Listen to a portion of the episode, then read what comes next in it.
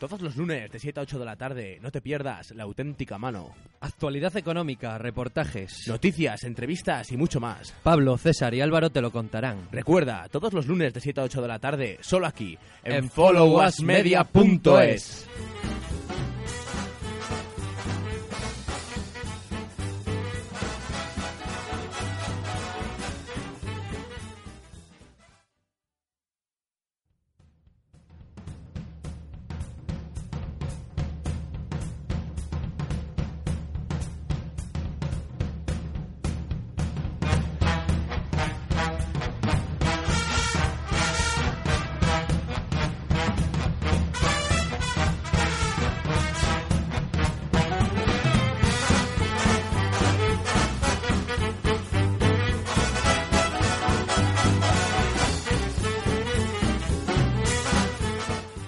Hola, muy buenas tardes a todos amigos. Por fin volvemos, La auténtica mano. Buenas tardes, César. Hoy lunes, primero de mayo. Efectivamente, Día del Trabajador. o del trabajo, dependiendo de la fuente. Bueno, Eh, el lunes pasado no pudimos estar con vosotros porque, bueno, tuvimos que celebrar... fue fiesta aquí en, Efectivamente. Casti- en Castilla y León. Estuvimos en Villalar desfilando con banderas de Castilla y León y dándolo todo allí con nuestro amigo José Luis Rodríguez Zapatero. Sí, sí. Bueno, La no. gente estaba, estaba plagado de gente de León, seguro. Bueno, en general de todas partes de Castilla y León, yo creo que quitándolos del pueblo.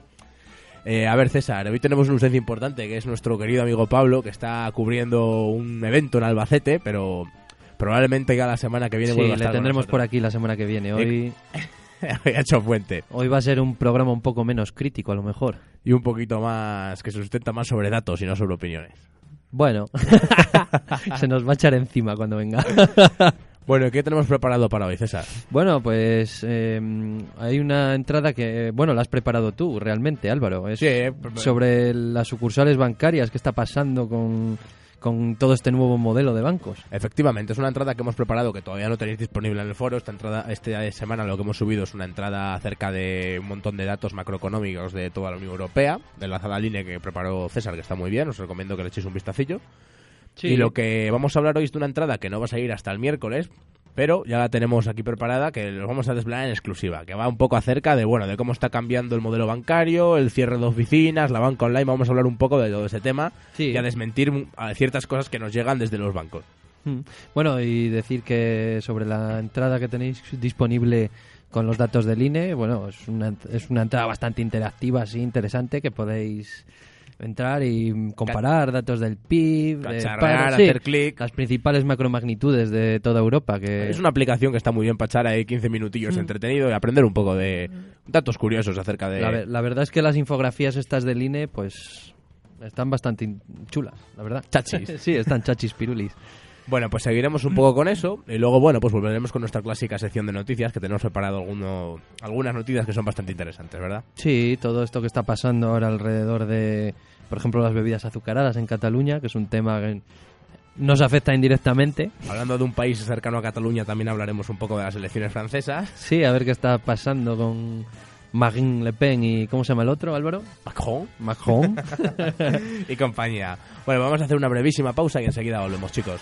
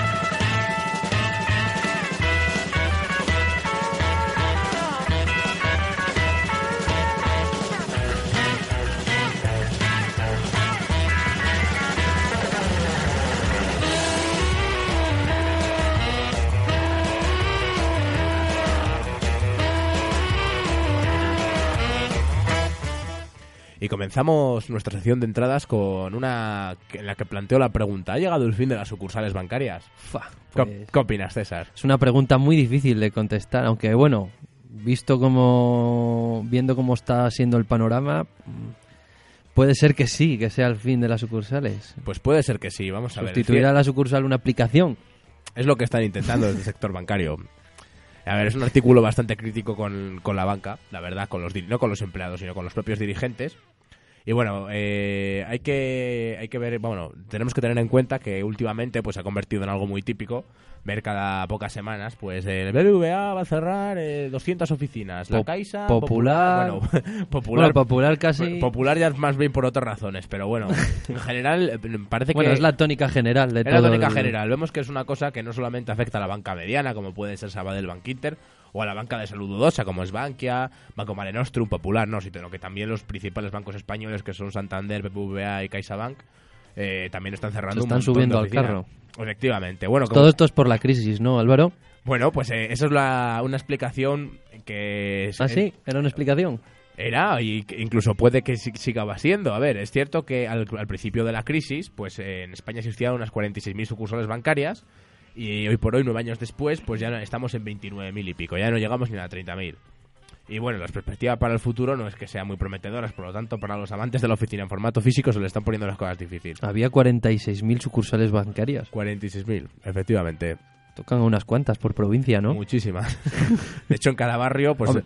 un montón. Sí que es verdad que a lo mejor no hacía falta que cada vuelta de la esquina te encontraras mm, la caja que tocara en esa comunidad, Claro. como es el caso de León, por ejemplo. Sí, porque Caja, Espa- Caja España había aquí, eh, de hecho en, en- entre Ordoño y Santo Domingo, hoy es en la zona esa de alrededor, igual había ahí 5 o 6 cajas Sí, España. bueno, y como eso en todas las provincias, la caja de marras que tocara en esa provincia, eh, había una en cada esquina que, bueno, qui- quizá era excesivo, pero Sí, de ahí a desaparecer, hay que tener en cuenta que Caja Españas eh, eh, hay mucho, sigue habiendo muchos en León y eso que han cerrado una un montón de ellos. Sí, pero es que sin ir más lejos, había uno en el Espolón, luego en Nocedo, un poquito más adelante, tenías otro, y luego en La Palomera, aquí justo aquí justo donde de- detrás del Instituto Ordoño había otro. estamos hablando de unos 200 metros entre caja España, entre caja Sí, y sí, caja. Era una cosa desmesurada. Para los que no sean de León, que tenemos oyentes por toda la península. Pero es que luego también era curioso porque en Ordoño tenías dos cajas España, en Ordoño, eh, eh, perdón, en Santo Domingo, luego en Ordoño tenías igual otros tres.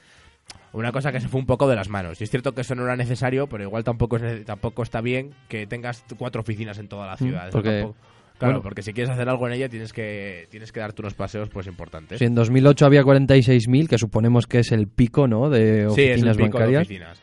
Y ahora tenemos 30.000. Sí, que es- está más o menos datos de lo que había allá por el año 82, pues había eso en España, unas 30.000 oficinas y hemos, hemos retrocedido a ese número hoy por hoy. Mm, Teniendo en cuenta que, bueno, en el año 82 La población Mm, también hay que tener en cuenta que la población más española pequeña, o sea, ha crecido bastante y que el, efe- el efectivo, por ejemplo, eh, no sé, en ese en esa época mucha gente pues cobraría lo que es en so- en efectivo, sobre, sobre, sí, en un sobre. que el banco, bueno, en fin, no hacía tanta falta como hace falta ahora un banco. También hay que tener en cuenta que de aquella época tampoco había tantas operaciones, no había tanta compra por internet, no había tantas operaciones con Casi tarjeta. todas por las lo- operaciones en efectivo y Claro. Era todo, casi todo operaciones en efectivo, pero bueno, que todas estas operaciones que se hacen por internet, que se hacen por tarjeta, que son en todas las, en cada oficina, regulan, controlan la suya, no es algo que se piensa, no, como se hace por ordenador, el banco ya no toma parte de ella, ¿no? El, el banco toma parte de ello, lo que pasa es que eso queda en la oficina, pero en la oficina se lleva a cabo ¿Ah, ese sí? trabajo, sí. yo pensé que eso ya el- unos algoritmos de la aplicación Sí, o algo claro, más complicado, claro, ¿no? que, claro que hay algoritmos, pero luego cuando sacan el- las incidencias, César, que ya lo descubrirás este año, tenemos eh, un- una exclusiva, porque ya os desvelaremos, cuando llevas a cabo las incidencias de las operaciones, eh, se revisan, se revisan Mm. dentro de la oficina. No sé, tú Álvaro que tienes experiencia en el sector bancario, Bueno, una poca, no demasiada, pero nos defendemos, ¿no? De cómo funciona el sistema. hacemos, sí, por lo menos para tener unas nociones. Y es eso, eh, bueno, a lo que íbamos. Sí, que la tendencia está clara. De 46.000 en 2008, que fue el número pico, de Pico, el, sucursales, el culmen a 30.000. a 30.000 la tendencia, bueno, está más o menos clara, ¿no? Por dónde van los tiros, Yo Álvaro. creo que sí, no hace falta ser matemático ni, ni estadístico para darse cuenta de esto. Bueno, yo qué sé, igual un modelo econométrico de las oficinas te puede dar otra cosa. Luego también habría que tener en cuenta que, bueno, ¿a qué es debido esto? Bueno, pues eh, es, eh, no, toda, no todo es lo que nos intentan vender desde el sector bancario, ahora vamos a entrar en ello, Hmm. que son nos dan una serie de razones que en parte son verdad, pero no del todo. A ver, por una parte tenemos que tener en cuenta que el impacto de la crisis económica eh, produjo una crisis en muchas cajas y entidades financieras que, que llegó, que llegó a- al cierre de varias oficinas. Pero eh, a lo que vamos, una vez superada la crisis, vemos cómo se siguen eh, llevando a cabo Sí. muchos despidos y se cierran oficinas. También, bueno, como ahora los bancos se supone que ganan menos dinero y tal, pues han intentado colar todo esto de las comisiones Claro, sí, eso es. y todo eso, que está aquí para quedarse. ese- Sí, porque aunque ahora pusieran el tipo de interés al 10%, dudo que dijera, lo bueno, los 3 euros esos de las transferencias y sí, tal, el, todas esas ingreso, el ingreso a cuenta de terceros, Sí. 5 euros, no. Todo eso está aquí para quedarse. Eso es un modelo que va a quedar aquí. Lo mismo que lo del cierre de cajas, que supongo yo que, bueno, en la coyuntura de la crisis, pues bueno, puede tener sentido. Pero era una reforma que estaba al caer. Efectivamente. Ahora, ahora que hemos superado la crisis, ¿qué nos quieren vender? Pues nos quieren, eh, nos quieren vender desde el sector bancario que, que la gente ya no utiliza la oficina física y trabaja de manera que es exclusiva pues con la banca online a través del móvil o a través del ordenador o de la tablet, como, como en nuestro caso, que tenemos aquí una. Y bueno, si bien esto no es del todo falso, tampoco podemos decir que sea verdad del todo. Me explico. Si ahora cogemos, César, y te das un paseo por, por el barrio de San Mamés sin ir más lejos, o, ese, o- ese o- barrio que tanto me ese gusta, ¿no? barrio tan el que maravilloso. existe todavía el comercio local. un barrio de los de toda la vida. sí, señor. de lo de toda la vida. Pues Las cajas todavía están. Si te das un paseíto bancos. por el barrio y te fijas en el interior de las sucursales bancarias, puedes ver que en todas ellas se siguen formando enormes colas. Eh, síntoma de que los ciudadanos siguen acudiendo a la oficina para realizar sus gestiones. O sea que esto de que nos intentan vender, de que los ciudadanos ya no pisan la oficina, es mentira. Bueno, tam- también porque mm, ciertos barrios, así como el que estamos poniendo de ejemplo, San Mamés, que es un barrio pues bastante envejecido, ¿no? Sí, ahora hablaremos de la- del Ah. público que acude a las oficinas. Si nos centramos en analizar ese público de clientes, podemos ver que la mayoría de la gente que acude es gente de la tercera edad, gente mayor, y que es un colectivo que, por suerte o por desgracia, en nuestro país representa un porcentaje muy alto Cada de, vez de la más. población, porque está muy envejecida y cada vez va a ir a más. Estamos viendo que la pirámide poblacional, que es- si Que no te- lo suelto reviento, te la pirámide se poblacional. está, se está a punto de invertir, está a punto de invertirse, vamos. Pues, pues eso es lo que, lo que quería comentar. La mayoría es gente mayor, pero y ese colectivo, que es- representa un colectivo muy amplio, que es, es una gran parte de nuestro país y por lo tanto tiene una importante parte de su riqueza, Sí. el uso de la banca online es algo pues impensable prácticamente. La mayoría, hombre, yo creo que el, el 80-90% de la tercera edad no se le ocurriría hacer una transferencia por su Mm, móvil. Bueno, y, e incluso la gente joven, o sea, las transferencias de cierta entidad, la gente que nos gusta el trato humano, eso es. Eh, porque yo, bueno, pues prefiero que me atiendan en una, en una sucursal bancaria. No sé, hablar un poco de cómo ha granizado las heladas que han caído últimamente, sí, con Paco de tu sucursal. Y oye, que Eso me siento cosa- más seguro al final, eso haciendo cosa- ciertas operaciones. Es una cosa que se está perdiendo, exactamente. Mm. Y luego, aparte, eh, quería también, en la, en la entrada destaco eso, que no solamente el uso de la banca presencial es, es para la gente de la tercera edad, sino que un montón de gente de mediana edad, como puede ser gente de 40, 50 años, Sí. incluso algunos jóvenes, los actualmente llamados millennials, o sea, nosotros, muchos acuden a la caja de la sucursal para hacer transferencias, eh, los ingresos también, si pueden, Mm. no los hacen por el cajero, los hacen en ventanilla, en fin. Sí, las cosas. Yo es que, mm, por ejemplo, es lo que te digo, para las cosas importantes, pues mm, prefiero hacerlo allí que no online. Así sé. ¿Está hecho?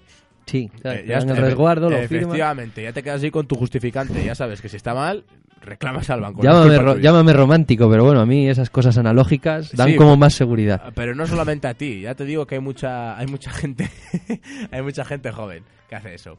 Y luego aparte, eh, por no hablar de los pequeños empresarios locales, porque todos los empresarios locales que tienen en el barrio una frutería, eh, Sí, le- una pescadería, un Cosas un en comercio, efectivo. Efecti- todos los ingresos de caja, todo es efectivo, lo ingresan en ventanilla. Pero luego aparte, ya que van, todos los ingresos de cheques, de pagarés, eh, el tema de las transferencias, no lo hacen ellos. No, los- Ayuda- no- bueno, no lo hacen ellos, no lo hacen ellos y las nóminas, por supuesto. Todo eso, toda esa operativa, pese a que la pueden hacer por internet, no la suelen hacer por internet. Van a su oficina, que para eso son, son, son clientes del banco y se la hacen O banco. necesitan cambio en cierto momento de la mañana. Para temas de efectivo lo tenemos muy claro. Porque es una aplicación que te va a hacer. Eso con una aplicación no lo puedes hacer. ¿Mm? Hay que tener muy claro que para el efectivo de, de los negocios eh, necesitan, necesitan de la caja. Pero luego aparte también para un montón de operaciones y de temas de y de temas de bancarios, por eso, las nóminas, el pago de recibos, de seguros sociales, el ingreso de cheques, de pagar las transferencias, no se mojan, no se ponen ellos hacerlo al ordenador, no, van a la oficina y se lo hace desde allí el cajero. El cajero no automático, el cajero... Bueno, sí, el cajero nos referimos, ahora es mm, atención al cliente, Servicio ¿no? al cliente. Servicio al cliente. Efectivamente. Seguramente será porque ahora querrán co- que cobre un poco menos y que si no cajero igual cobraban más. El convenio seguro que era sí, peor. sí, seguro, seguro. Si lo cambian, por algo es. Bueno, al margen de lo anterior, pues un dirigente de cierta entidad bancaria, no vamos a dar nombres ni, ni decir que, cuál es, pero declararon hace mucho que, que ver entrar un activo digital en una oficina es algo que es casi impensable. Un nativo digital en una oficina. Nativo digital, me imagino, y nosotros, no- yo creo que nosotros no somos nativos digitales, ¿no? Sí, no sé exactamente a qué, sea- qué- qué franja de edad comprende un nativo digital. Bueno, Yo no sé si nosotros estamos todavía un poco... sí, o incluso, no sé, bueno, pues pon un chico, 12, 16 años, Sí, venga, incluso 20 para abajo, venga, lo- se lo voy a comprar. ¿Cómo va a entrar a una oficina? Pero dice, efectivamente, ¿cómo- ¿a qué va a entrar una oficina un nativo digital? Si teniendo en cuenta la- el, el desempleo juvenil, la situación económica del país, ¿a qué va a entrar un nativo? ¿A qué va a entrar un nativo? Una, a, una, a un nativo digital, a una oficina bancaria? Si no tiene un duro. Si no tiene un duro. Si probablemente el único ingreso que tenga sea la propina que le den los padres Hombre, o los abuelos. ¿Y qué va a hacer? ¿Le dan los 20 eurillos para pasar la semana y ir corriendo a ingresarlos al banco? Para lo máximo es a lo mejor para la beca de la universidad o algún tipo de historia así, pero Pero al final va a ir su madre. Efectivamente, eh, casi seguro, porque... Pero bueno, como mucho se podría ir. Bueno, por otro, al margen de... Por otro lado, me gustaría aclarar una cosa. Eh, hay que aclarar que la supuesta digitalización del sector no es algo que haya surgido desde los ciudadanos de manera natural, tal y No. como nos quieren transmitir los dirigentes de la banca. A ver, la Sí, aplica- las aplicaciones se han puesto al día, además ellos eh, hace poco, porque tú entras en las páginas, entrabas en una página de cualquier banco hace cuatro o cinco años y bueno, mm, eran un- estaban un poco programadas de aquella manera que servicio, servicio tenían cero, patatero. Y ahora tú entras en una página, bueno, pues hacer mm, casi de todo. ¿Y esto de qué ha venido? Porque lo hemos solicitado nosotros, Álvaro. No, eh, simplemente ha venido porque, porque los bancos te fuerzan a ello. El banco no quiere que les des trabajo de caja, quieren eliminar ese puesto y dedicarse solamente a vender, ya no quieren trabajo administrativo, y para ello lo que hacen es eh, forzar a los clientes de varios modos a, a que utilicen aplicaciones o cajeros. ¿Y cómo lo hacen? Pues por ejemplo, te impiden realizar ingresos o reintegros de menos de 600 euros en ventanilla. Y te mandan, te remiten al cajero automático. En algunos casos, como la, como la Caixa, te dan la opción de hacerlos en ventanilla pagando una comisión de un euro. Eh, Ostras, eso sí que no lo sabía. efectivamente. Bueno, en otros ni puedes, ¿eh? Con ciertas Con cierto tipo de cuentas. Te dicen, efectivamente, lo digo también, lo- los destaco más adelante en la entrada. Eh, también hay que, también tenemos el, otra, otra de las estratagemas que suelen utilizar los bancos es que para hacer distintas operaciones en caja, como transferencias, te cobran una comisión, la libreta ya no te la actualizan en ventanilla, te mandan al cajero, también la quieren quitar, y luego también ahora está muy de moda lo que, creando cuentas online sin comisiones, que obligan al cliente a renunciar al uso de la oficina física. Aún así, el típico ingreso de la comunidad, que si a alguien le toca pagar, lo sabrá, por ingresar en una cuenta que no es tuya. Sí, eso, efectivamente, te cobran una comisión bastante cuantiosa. Por ejemplo, el, Mm. el Banco Santander son 10 euros. Hacer un ingreso a una cuenta a terceros. Eh, hay, otros que, hay otras entidades que son un poco menores, pero son, eh, son todo medidas para que los clientes no pisen la oficina, sino Mm. que hagan transferencias desde las Desde el teléfono, que sí, que es mucho más... Yo entiendo, yo utilizo mucho las aplicaciones de los tele- del teléfono, del banco, para hacer... Pero porque quieres, no te tienen que forzar a Sí, ello. sí, para hacer transferencias, que es muy cómodo, o para a lo mejor hacer algún... Sacar un extracto, comprobar... sí. Eso es, comprobar alguna cosa. Pero bueno, es no es que esté en contra de esos, yo creo que pueden convivir. Yo, yo creo que deberían convivir, pero estamos viendo cómo desde los bancos te están forzando a no hacerlo y de hecho ya vemos como, por ejemplo, BBVA o, o Abanca son bancos que te crean una cuenta, te crean cuentas, sa- sacan cuentas online o que condiciones de cero comisiones, que la condición para obtener esas, esa, esa, vamos, por esa gratificación es que no pises la oficina, es decir, que lo Mm. hagas todo por internet o por los cajeros, o sea, que no pises la oficina para nada. De todas maneras, el aliciente a lo que es tener cuentas en los bancos como había antes, te ofrecemos X rentabilidad, incluso te daban la, la televisión, ¿sabes? Con Sí, la, la, la nómina. Caixa, si domicila la nómina te siguen dando cosillas. Ya, pero bueno, cada vez cada vez menos. Yo creo que por el contexto en el que estamos, este de tipos de bajos de interés, Claro. Ahora el premio. se han inventado todo esto de las comisiones, que hay comisiones por todo y... El premio por, domiciliar la nómina es que te quitan las comisiones. Y en algún caso, como en algún banco como en Sabadell, y creo que también era en Bank Inter, Popular, creo que también luego te daban un pequeño porcentaje por tener tu dinero, te devolvían alguna parte de los recibos, pero sí. Ahora, si, si, no, si no quieres pagar por tus servicios, tienes que tener una nómina. Esa es más o menos la premisa que te. Bueno, aún así, el Santander con su cuenta 123. Eh, te, aparte de que les tienes que domiciliar la nómina, no sé cuántos recibos, un Seguro de vida, seguramente, Tienes que hacer de todo para que todo eso. sí, y te dan cierta rentabilidad, pero te cobran comisiones por la tarjeta, te cobran comisiones de mantenimiento, o sea que si ha- haces los cálculos igual te sale casi lo que lo que te dan ellos es lo que te quitan en las comisiones. Y bueno, y ahora que mm, tú entras a un banco y te intentan, parecen aseguradoras, te intentan emplumar sí, seguros. todos los seguros que puedas. ¿Qué pasa? Que el banco ahora mismo con antes del Lo que hablamos, Eh, intereses bajos. Intereses bajos en un banco, en un banco, porque le abras una cuenta, no gana dinero. No. Ahora lo que necesitan es emplumarte productos, porque Sí. si no, no ganan dinero. Es, es que es así. Por eso con la comisión- porque con los tipos de interés tan bajos que hay, los bancos no, no tienen rentabilidad. Antes les venía un, les venía un hombre, oye, que quiero meter aquí 30.000 euros. El, En banco típico de depósito a plazo fijo y te decía siéntese Claro. y te y vamos, te trataban como un rey. Ahora Y- mismo Es que con eso es mejor gana, pedir el ni dinero gana dinero el cliente ni gana dinero el sí, la verdad. Es, Es que es una cosa así. Es el, este contexto de bajos tipos de interés es lo que tiene. Está ocurriendo una cosa rarísima. Y bueno, y siguiendo con lo que veníamos, Álvaro, Sí, que de este modo podemos apreciar que si bien se está pro- produciendo una transformación en la banca, no se trata de una transformación natural. Es una transformación forzada, César. ¿Mm? Porque te están forzando desde el propio banco. Eh, luego, bueno, hab- hablando del tema de por qué se cierran oficinas, pues otro de los bulos, entre comillas, que nos intentan inculcar es que España, eh, en comparación con otros países europeos, tiene demasiadas oficinas por habitante. Lo cual es una verdad a medias. Porque veremos a ver. A Es ver. cierto que el número de oficinas por cada mil habitantes en nuestro país es bastante más elevado que en la mayoría de países europeos. Pero sin embargo, el número de empleados de cada oficina es mucho menor. Es decir, en, España el número medio de empleados por oficinas es- está en torno a 6, mientras que en la Unión Europea la media está en torno a 10. Y se me ocurre a mí que mm, otra explicación que puede tener esto, que hay más número de oficinas debido a la densidad de población, que la densidad de población en España pues es bastante inferior a la de Bélgica, a la de otros países europeos, Claro. que está muy concentrado. Entonces, como el territorio es muy grande, al final lo tienen que cubrir con un número de oficinas con mayor. oficinas Sí, con pocos empleados. oficinas con pocos empleados. Que, cuidado, los datos hay que cogerlos, bueno, de Hay aquella que- manera. Efectivamente, los datos hay que... Si los torturas te dicen lo que quieras. Pero si- sin embargo, si miramos el número de empleados, de, eh, si analizamos la ratio de empleados bancarios por cada 10.000 habitantes, vemos que España se encuentra en cuarto lugar por la cola de la Unión Europea. Eh, porque en España tenemos 42 empleados bancarios por cada 10.000 habitantes, cuando la media de la Unión Europea no es de 42, sino de 59 por cada 10.000 habitantes. ¿Y todo esto a qué se debe? O sea, ¿cómo es que hay tantos por cada 10.000 habitantes? Son oficinas mega... Porque, porque allí tienen macrooficinas, allí, allí hay menos oficinas que en España, pero al centro de la ciudad, la City Sí, de no, Londres, por no te- ejemplo. no te hace falta. Aquí en León, aquí en las ciudades pequeñas, es lo que ves. Tú aquí, si quieres ver una oficina grande, te tienes que ir al centro, vas a la OPE, a la oficina principal, alguna importante, y sí que te puedes encontrar una oficina con 10 o 12 empleados. Pero el resto de oficinas, lo normal es que tengan 2, 3, 4. 4 como mucho.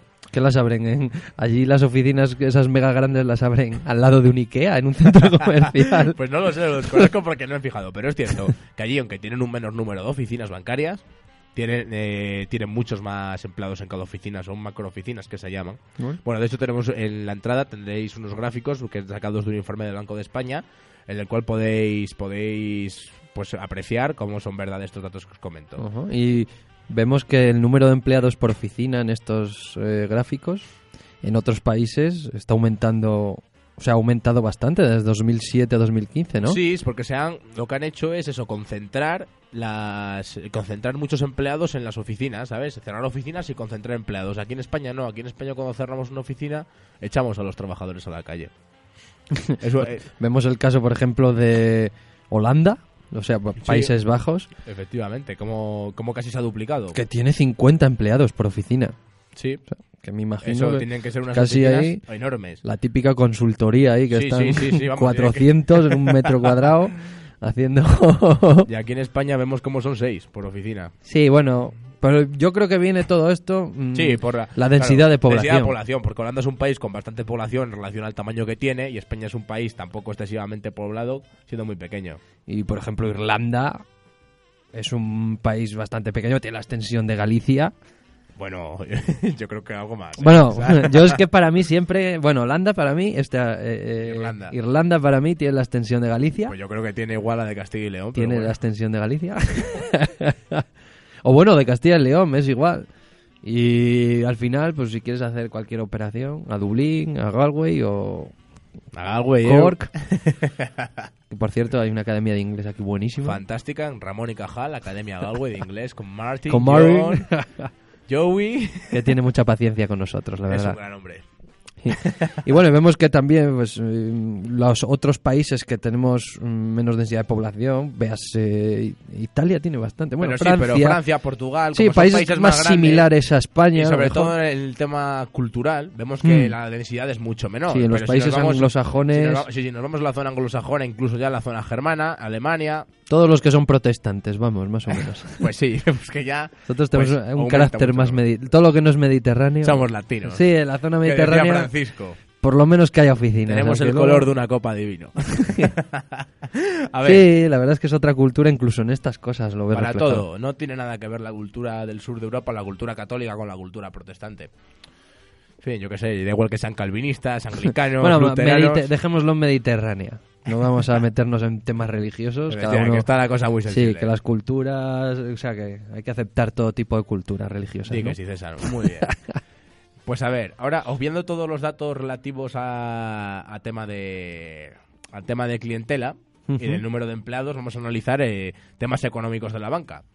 Porque es que igual podríamos decir, bueno, igual es que los bancos presentan pérdidas o tienen resultados un poco ajustados y por eso quieren cerrar oficinas para intentar salir a flote. Bueno, Me, me suena a mí raro eso de que los bancos tengan pérdidas. sí, bueno, pues Vemos... Si no, ya los hubiéramos rescatado, seguramente. sí, si no mira Bankia, como ya lo, lo pagamos entre todos. se arregló. Es una Se cosa arregló. que pasó y se arregló. Efectivamente, y sin ningún problema. Bueno, pues eh, vemos que al margen, está todo en la entrada, por si luego le queréis echar un vistacillo. El mar, bueno, luego, a partir del miércoles es cuando la publicaremos. Al margen de Banco Popular, que presentó en 2016 unas pérdidas por valor de más de 2.500 millones de euros, el resto de entidades financieras han registrado unos beneficios muy generosos. Y si nos vamos a una lista con el ranking de beneficios de 2016 de los principales bancos españoles, pues tenemos en el número uno, como no puede ser de otra manera, Banco Santander, con que 6.000 millones de euros. En segundo lugar, a BBVA con Joder. 3.500 casi. CaixaBank, tercer lugar, 1.200 casi. Y luego tendríamos a Bankia en cuarto, 850. Sabadell eh, en quinto, 760. Y luego tendríamos a Bank Inter con casi 500. Jolín. O sea, es casi el orden de por importancia de activos, ¿sabes? Por número de activos, casi es el orden. Sí, casi, es casi casi. Solamente sí, que, Sabadell su- su- subiría su- uno, subiría ¿no? uno y Bankia bajaría otro. Pero sí, más o menos el, orde- el orden de activos pues corresponde Porque a... he visto una he visto una noticia que bueno últimamente han dado todos los resultados de Sí, los de- bancos del trimestre, de este trimestre. de este anterior. trimestre sí que por ejemplo bueno Sabadell mm, me parece que registró un resultado un 16% inferior al año Un anterior 14 concretamente. Ah, un antes, me lo- 14. antes en el café me lo comentaste. sí eso que estábamos viendo ahí pues alguna noticia de esto y y Sí, bueno y es por cierto. eso y por eso no cumplirá estrictamente Claro, es cierto que es cierto que bajó un poco porque claro, eh, Sabadell ha absorbido un banco británico TSB que además Mm. con todo el tema del Brexit pues le está costando un poquillo es integrarlo un correctamente. chollito importante Es un chollo con el que no contaban, pero bueno, tienen bueno que también el Santander se ha metido en un fregado importante en Brasil No, cada sí. uno cada uno tiene su, su historia. La verdad es que están creciendo bastante todos estos bancos españoles a pesar de la crisis Sí, que- y a pesar de cerrar oficinas. La banca española es pujante, eso no cabe duda alguna, y tenemos una banca bastante poderosa. Somos, nivel- somos la Champions League, Álvaro. Estamos en la Champions League. la Estamos en la Champions Igual League. no somos el Real Madrid, pero sí podemos ser el Atleti. O si no, un, un Galatasaray o algo de eso, que hace años que no está. Bueno. También puede ser extrapolable el ejemplo. Pues a la vista de todos estos datos de, de beneficios, podemos apreciar como en conjunto los resultados bancarios han sido muy positivos durante el año 2016. Hmm. Y si a esto le sumamos que muchas personas siguen utilizando la oficina física, pues solamente podemos concluir que el cierre de sucursales y de la digitalización forzada de los servicios bancarios no responde a necesidades económicas, ni un auténtico cambio en la cultura ni en la sociedad que lo esté pidiendo, sino que se Bueno, la cultura sí que hay algo de cambio, sí que es cierto. Sí, sí, pero no es decir, es que la Pero gente no ha sido de- tan de golpe, de repente no. ya no quiere la oficina. La Déjale gente- 20 años. La gente lo, efectivamente, no ha dicho la gente, ya no quiero la oficina, quiero hacerlo todo por el móvil. que no. en, en España los negocios digitalizados, las pymes, se- todavía se cuentan con los dedos de la mano. Y te sobran dedos. que todavía se llama, no se usa el correo electrónico para muchas cosas, que cuidado, que no somos somos tan europeos, pero no tan europeos como parece.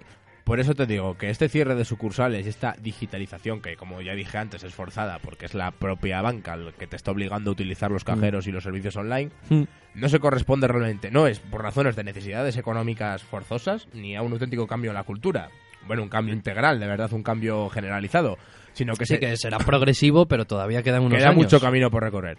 Pues se trata de una estratagema llevada a cabo por los bancos con el fin de reducir plantilla y costes y eh, poder aumentar sus ya de por sí cuantiosos beneficios.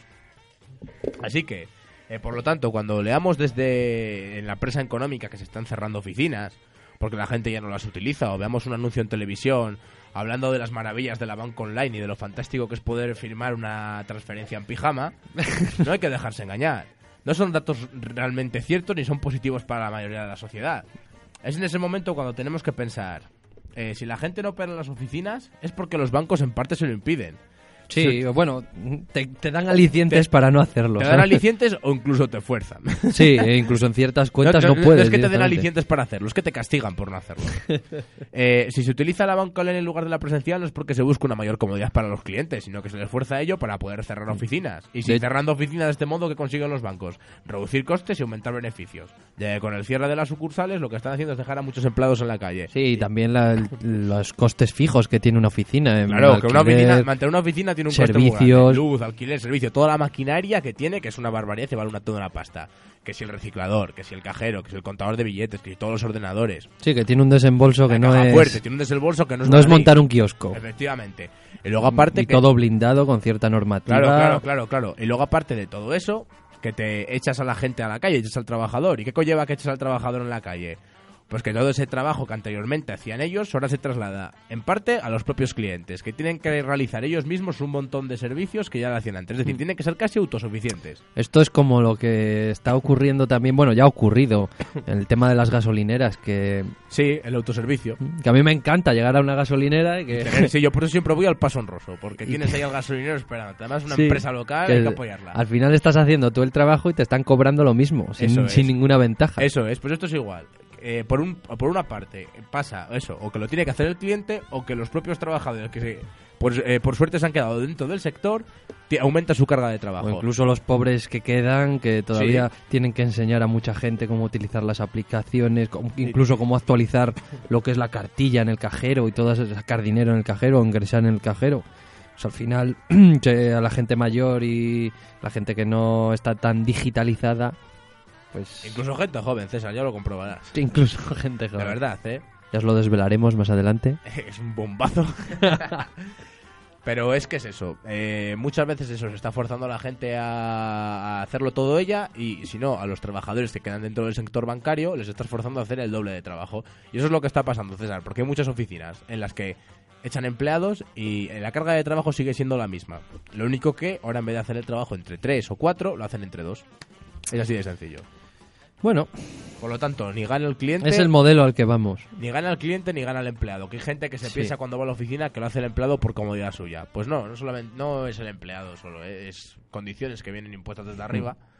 Los Que amantes es- del trato humano, Los, los amantes del trato humano lo tienen complicado. sí, es- no estamos de Los románticos es mal tiempo, malos tiempos para la lírica, ¿verdad? que diría el de siniestro total, el de golpes bajos. No sé, cómo- sé que es el mismo, pero no sé de qué grupo era exactamente. Si lo cantaba No sé, con golpes o sea, bajos. Exactamente, ahora mismo no sé cuál es. Bueno, pues esto ha sido todo por, por, por, eh, lo que respecta a la entrada. Ya Sí, la yo- podéis analizar en profundidad Sí, dentro de si la... opináis lo contrario de lo que opinamos nosotros, escribidnos. eh, Comentad porque es un tema que da sí, mucho juego. Entrad en, nuestra, en nuestro blog, que es como es, Álvaro. Laauténticamano.com, O incluso podéis seguirnos en Facebook, que nuestra página es La Auténtica Mano. arroba la auténtica mano. Arroba La Eh, Auténtica perdón, Mano es nuestro Twitter. que se me ha ido. Quería corregirte, quise... Por listo, mira, al final... Con lo bien que teníamos ensayada, ensayada esta cuña, ¿eh? Siempre. Bueno, pues hacemos una pausita Creo- y volvemos con más cosas, Sí. ¿no, César? Sí, sí, sí, volvemos con más cosillas. Analizar la actualidad económica.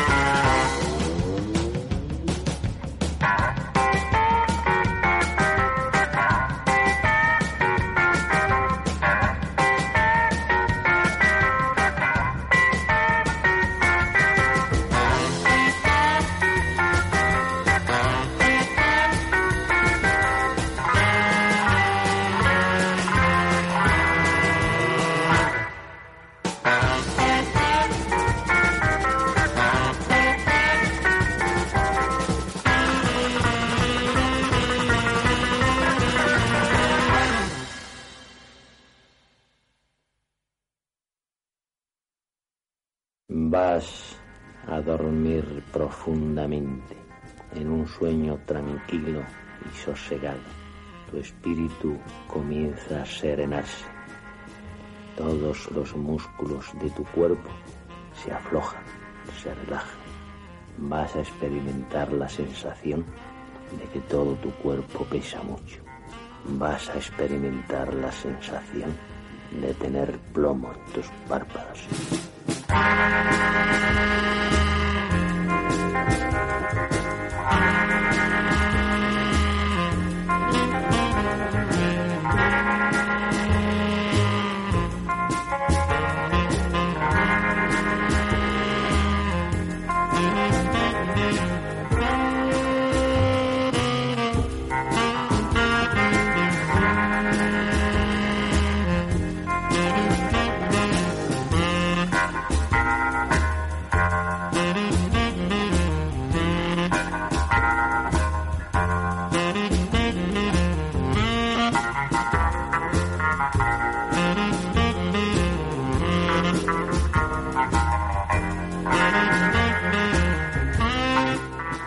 Y volvemos con nuestra sección de noticias, César. Sí, eh, bueno, es una noticia que está candente últimamente, ¿no? Que va a entrar en vigor el impuesto a las bebidas azucaradas en Cataluña.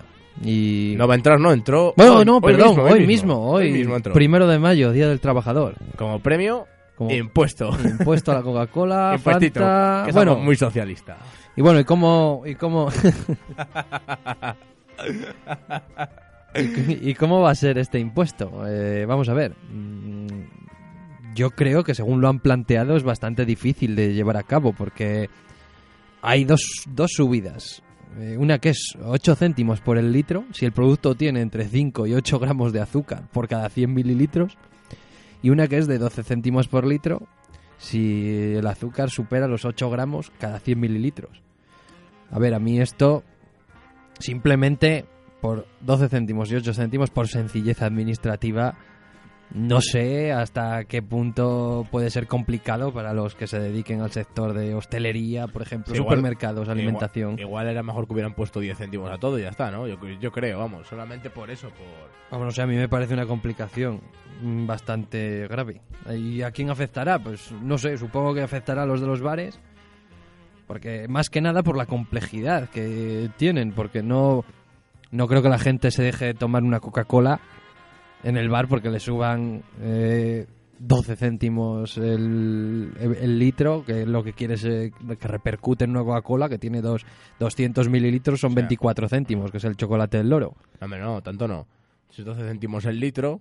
100 habría que- mililitros, 1,2. Eh, o sea, no, Céntimos. cero- si Uy, uno sí, con dos perdón. céntimos, por, Dos con por cuatro- dos... dos con cuatro dos con céntimos. cuatro céntimos. Bien, matemática, matemática financiera. O sea, eh, tres céntimos, vamos, va- venga, para redondeando a lanza, tres céntimos. Trun- eh, sí, es que a ver, tres céntimos por una Coca-Cola, ¿qué es eso? eso que, ¿Para qué, pa' qué hacen esto? Si es que a nivel recaudatorio, hombre, sí que es la única utilidad que tiene, una escasa, re- porque a nivel de salud, nadie va a echarse para atrás, nadie va a dejar de consumir por esa subida tan ridícula. no, bueno, sí que es cierto que Ya en ni- otros sitios sí que existe este tipo de impuestos a bebidas azucaradas Pero y de, tal. ma- de manera más generosa, ¿no? Más son impuestos más Sí, duros. la verdad es que no lo sé. No creo que sea tan complicado porque tú al final, quieto, que te están poniendo a lo mejor un zumo de piña que tiene 6 gramos de azúcar por cada 100 mililitros, pues ese te van a decir, no, es que ese se graba eh, a, 12, a 8 céntimos el, li- Sí, el a- litro. recordamos... Y la Coca-Cola no. Tenemos que estar mirando etiquetas. yo, vamos, Bueno, deberíamos de mirar las etiquetas. de vez en eso- cuando, ¿no? Las macros, como dice mi hermano, pero... Sí, la información nutricional, los, los, feed, los feed boys les llama... sí, bueno, ahora todo el mundo, vamos, vas, eh, todo el mundo es nutricionista. Sí, todo el mundo mira que no tenga calorías, que no tenga aceite de palma. un montón el, de fi- cosas. el fin de semana cogemos y decimos, "Eh, ocho cubalitros, o sea, ocho cubatitas para el cuerpo y un kebab y ya como nuevo. Y eso es mano de santo. Sí, que no hay etiqueta.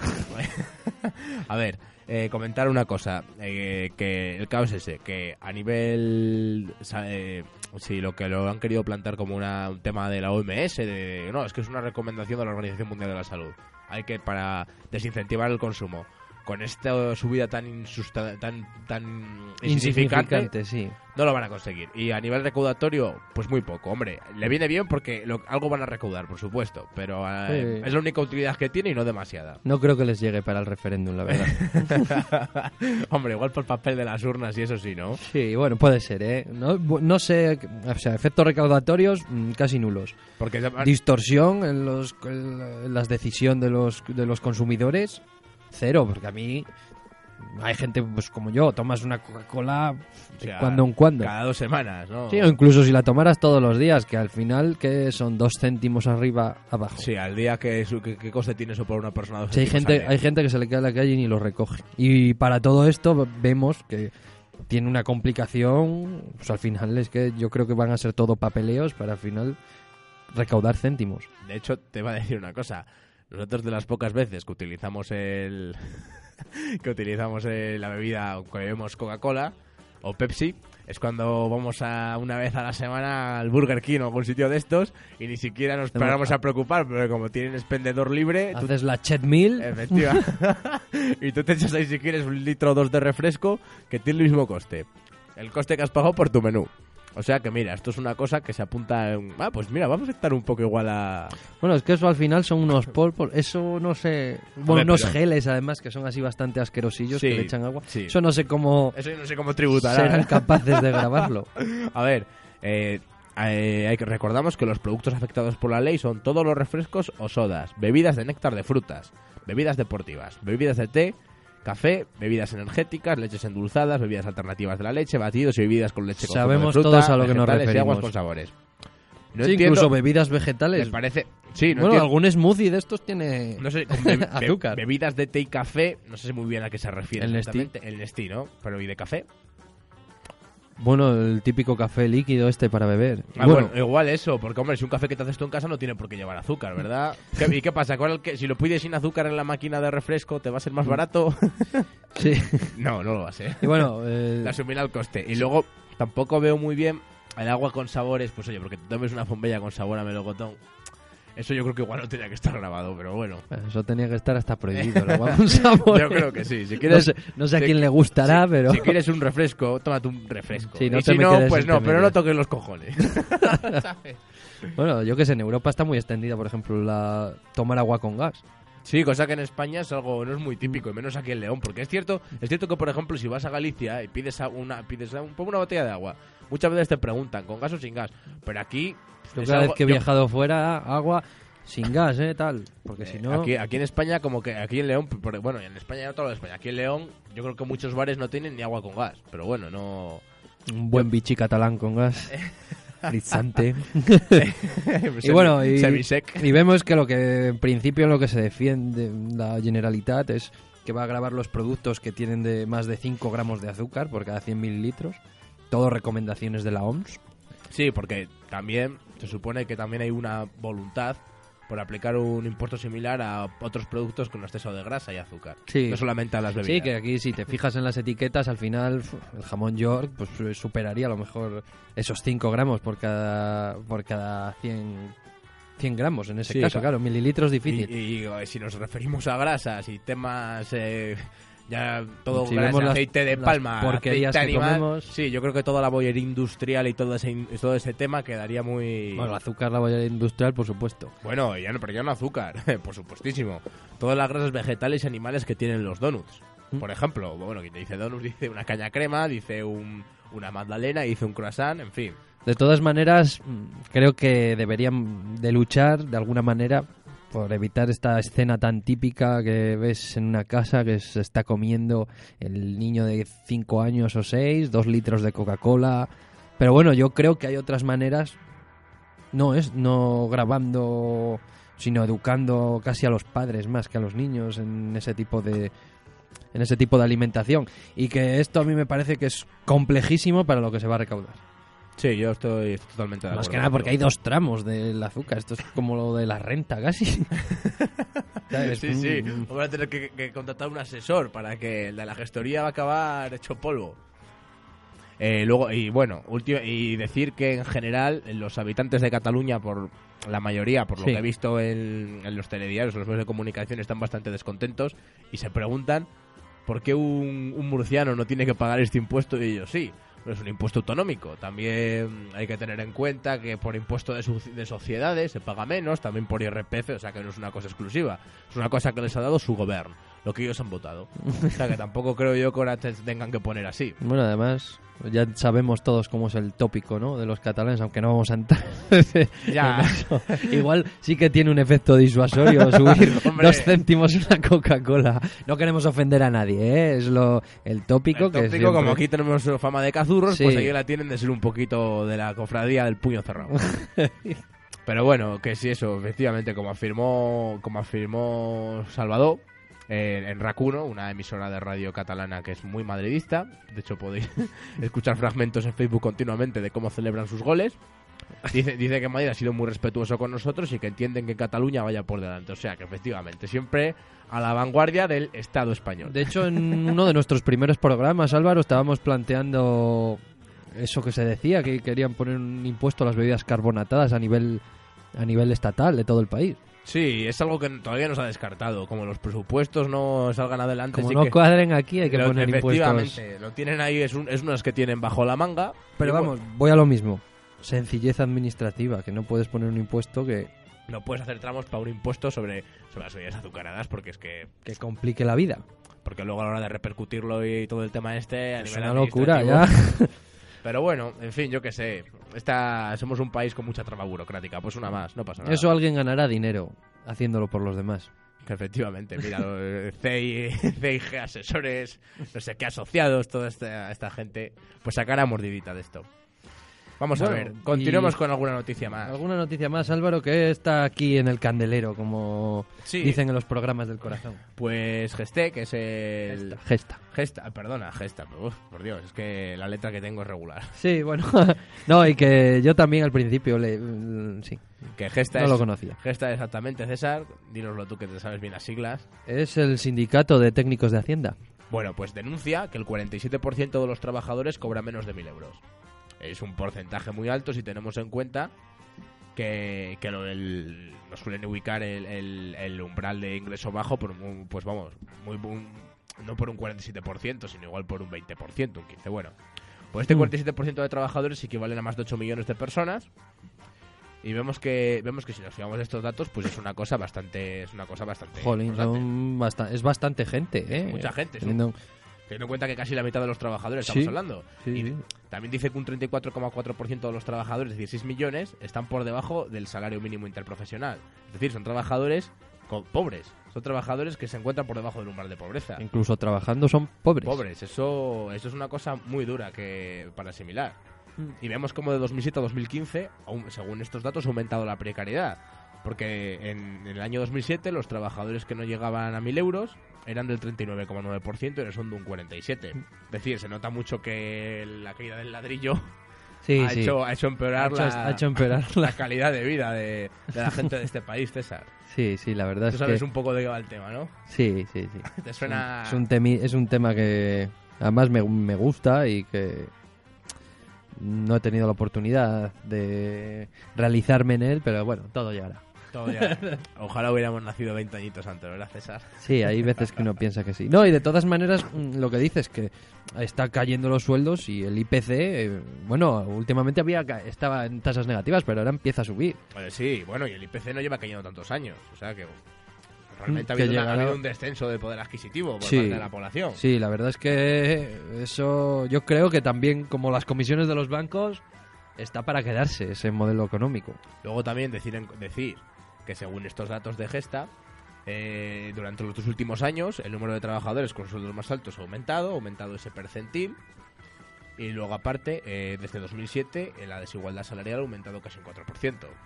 O sea, volvemos a lo de siempre, que la gente rica cobra más y la gente pobre cobra menos. Bueno, Rica, igual son trabajos más cualificados Bueno, y que sí. producen más. Tampoco nos vamos a meter... Sí, pero normalmente, normalmente la gente que cobra 60.000 euros al año no suele ser porque tengo un trabajo demasiado complejo, ¿eh?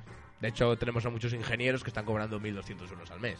César. Muchísimos. Muchísimos, Y- bueno, y suerte el que esté cobrando Suerte que 1.200 esté euros al mes. 1.200. Está la cosa bastante mal. Tenemos a gente con carreras técnicas y muy cualificadas que tiene. Yo creo que incluso hay una sobrecualificación de la gente. Igual Sí. Igual España no necesita tantos ingenieros industriales, igual necesita, te iba a decir torneros fresadores, por decir una FP que antes estaba en boga, pero bueno, es otro, es otro oficio que está a extinguir también.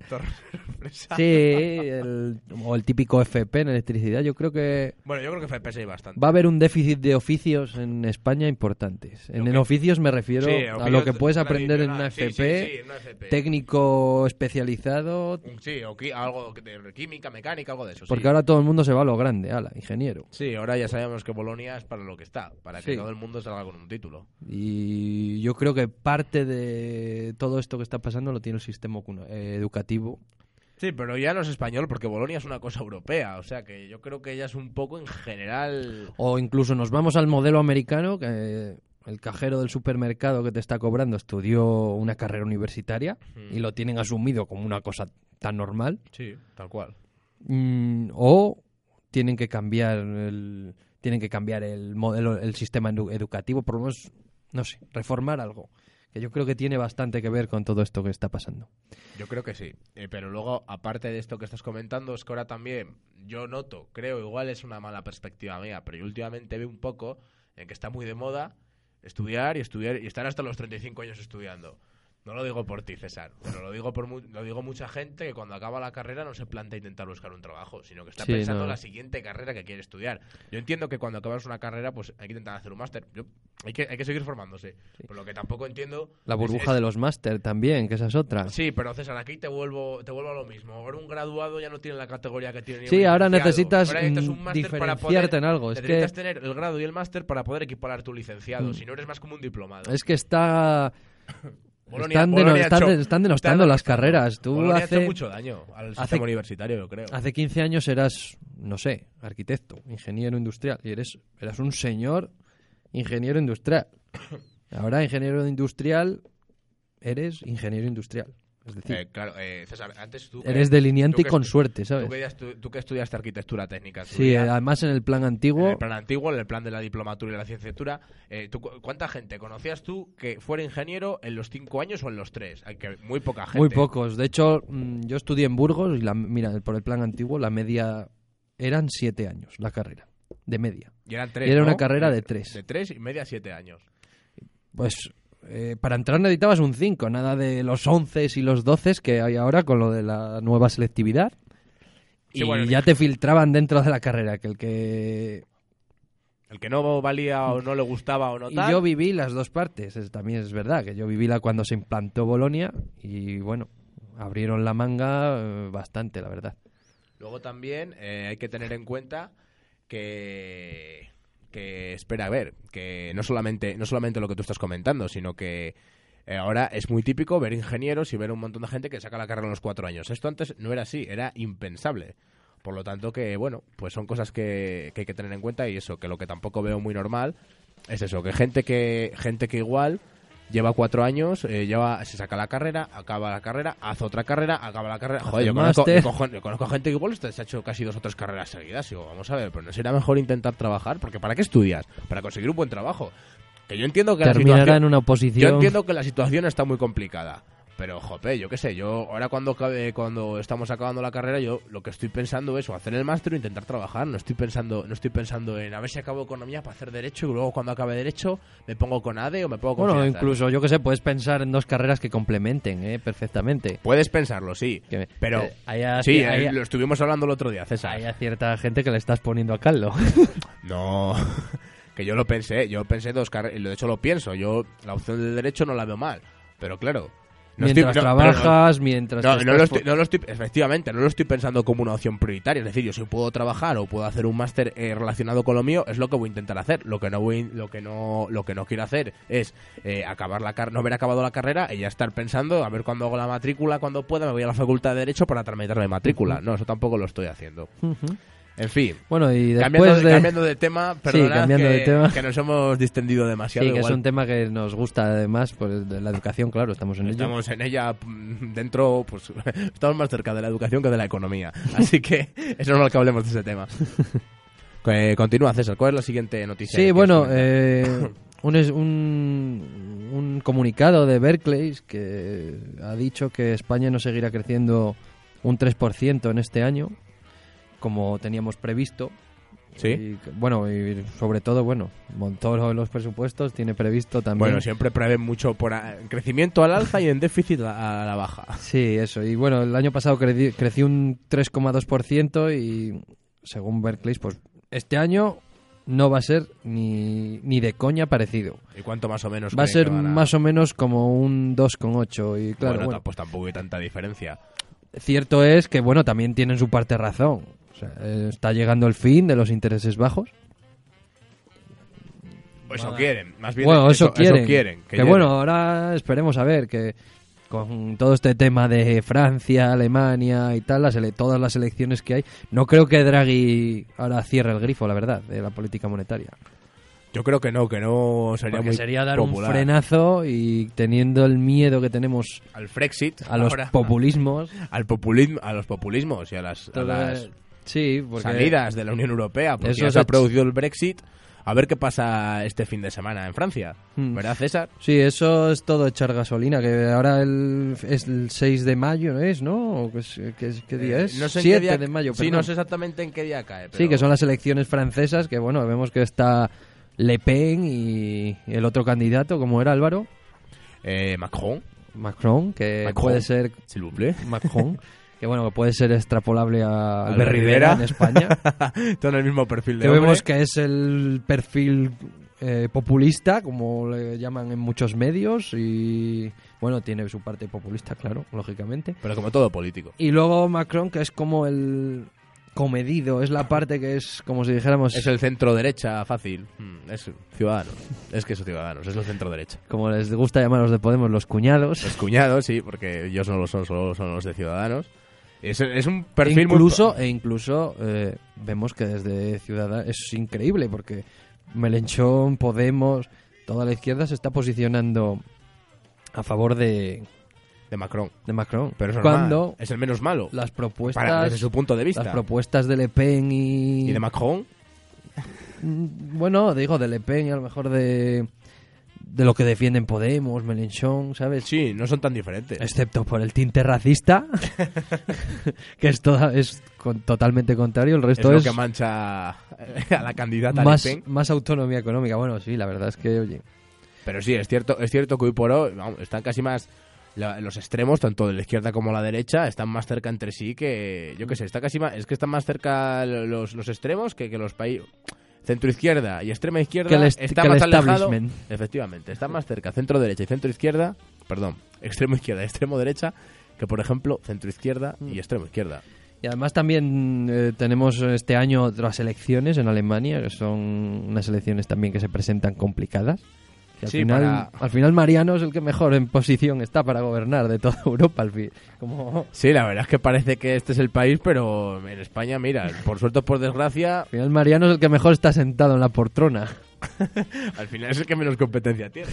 Sí, sí, sí, porque bueno, viendo cómo, cómo están el, el resto de las elecciones. No, sí, Y adem- bueno. además con candidatos que, bueno, pues que Le Pen supondría un Frexit, es lo que quiere ella, salir de la Unión Sí. Europea. O sea que, Bueno, ahora últimamente ha moderado su mensaje, claro, bueno, está en la fase de captación de votos, Sí, ahora- lo hizo ahora Trump en su día ahora también, necesita y lo está haciendo Trump de captar voto presidente, útil. y incluso dimitió del Frente Nacional, y bueno, eh, a ver, que al final es lo mismo, lo que pasa es que, bueno, tiene que moderar un poco el voto, pues para captar votos de todos los sitios, es lógico y normal, la verdad. Eh, sí. Y bueno, y la verdad es que bueno, Berkeley puede tener su parte de razón, porque aparte de todo esto, eh, el petróleo, el precio del petróleo está subiendo. Y Eso a España le perjudica. se prevé que siga subiendo. Y una nación deficitaria de petróleo como es España. Bueno, está subiendo además muchas veces de manera artificial. Sí, e incluso. Porque ya hace, hace, hace unas semanas, bueno, no, ya casi unos meses, había una noticia de cómo BP, mediante, mediante comprando su propio producto, ya manipulado. Bueno, si se manipula el precio del aceite de oliva, eh, eh, con las propias compañías comprándose ellas mismas, ¿cómo no se va a manipular el petróleo? petroleras, que al final es un oligopolio ya a nivel mundial. Sí, Bueno, cual. de hecho, la semana que viene, que hablaremos un poco de empresas transnacionales, Ah, Está interesante la entrada. mm, que vemos Me ha, echa- me ha enseñado César el borrador. Vemos el nivel de activos que tienen estas empresas en comparación con de otros con compañías de otro tipo y claro, es que pueden manipular el precio del petróleo como pueden y claro, España no tiene muchas empresas metidas en ese ranking, no somos de las empresas más potentes. Sí, porque... Excepto Repsol, no hay ninguna otra empresa que se dedique a minería, al sector de la energía o a petróleos, ni a refinerías. O Sí, sea, porque la uni- Cep- Ce- Cepsa sería la otra. Sí, no, pero la única que colamos en la lista... Sí, es Repsol, ¿verdad? Sí, es Repsol. Porque luego tendríamos Telefónica o Iberdrola, ¿verdad? Pero ya son otros sectores. Iber- Sí, ¿no? No reveles todo, Álvaro. Perdona, perdóname, César, que es que es una sorpresa. Esta parte es spoiler, tenemos que advertir. Luego ponemos a ver si el realizador nos puede poner un pim pim, spoiler. Spoiler. O, o ponemos un pi pa- para taparla. No voy a ser que vayamos a perder oyentes, César, ¿verdad? Y bueno, y sabemos que el precio del petróleo pues, repercute en todo, incluso la temida inflación. sí, desde luego. Que bueno, ya estamos en un 2,3 y a ver cómo se presentan los datos del mes que viene. Esto César nos lo presenta, que le encantan los datos. Sí, eso como Nos siempre. una entradita y chula, Ya sabéis que interactivo, visual. actualizamos nuestra infografía del IPC Así de paso, mes pues, a mes. con poco esfuerzo sacamos una entrada, ¿verdad? Bueno, es lo- broma, hombre, es broma, porque mi compañero César se encarga Hombre, de hacer... Aparte del diseño todo gráfico. el diseño gráfico no, no es una cosa sencilla. Y bueno, y eso, que no es descabellado lo que dice Berkeley, para nada. Pero bueno, son previsiones. Habrá, que, espe- sabemos. habrá que esperar a ver cómo, cómo evoluciona. Sí, ¿no? que ahora pues quiebra el popular, mm, eh, sale, sale el Frexit, pasar, igual es un menos dos. pueden es que- pasar muchas cosas, efectivamente. Yo de las previsiones, pues no me fío demasiado. Pero bueno, casi que me, me- casi que me resultan más creíbles si las hace Berkeley que si las hace nuestro querido ministro Cristóbal Montoro. Sí, bueno, que en los presupuestos ya sabes que en el cuaderno ese azul que Están más el, falseados que... viene el resumen de las previsiones y todo esto, bueno, no sé qué, qué datos utilizarán y tal, pero bueno, es un es, es un cuaderno que es para vendérselo a los diputados, que todo es maravilloso y estupendo. Cuando van a, los, a presentar los presupuestos son comerciales. Tienen un producto y lo tienen que intentar vender como puedan para conseguir el apoyo. No hay más. Bueno, y la semana que viene veremos en qué queda todo esto de las elecciones francesas, a ver si Berkeley se Claro, va equivocando o no. Ya lo comentaremos, de hecho intentaremos traer un invitado, un compañero, un compañero de la universidad para que nos comente Sí, un poco el si tema hay, de las elecciones. veremos a ver si hay compatibilidad de horarios. Lo vamos a intentar a ver qué pasa. Bueno, Bueno. pues vamos a hacer una pequeña pausa y enseguida volvemos con la despedida. César, ¿te parece bien? ¿O Sí. quieres añadir algo más? No, ya no quiero añadir te nada noto más. No.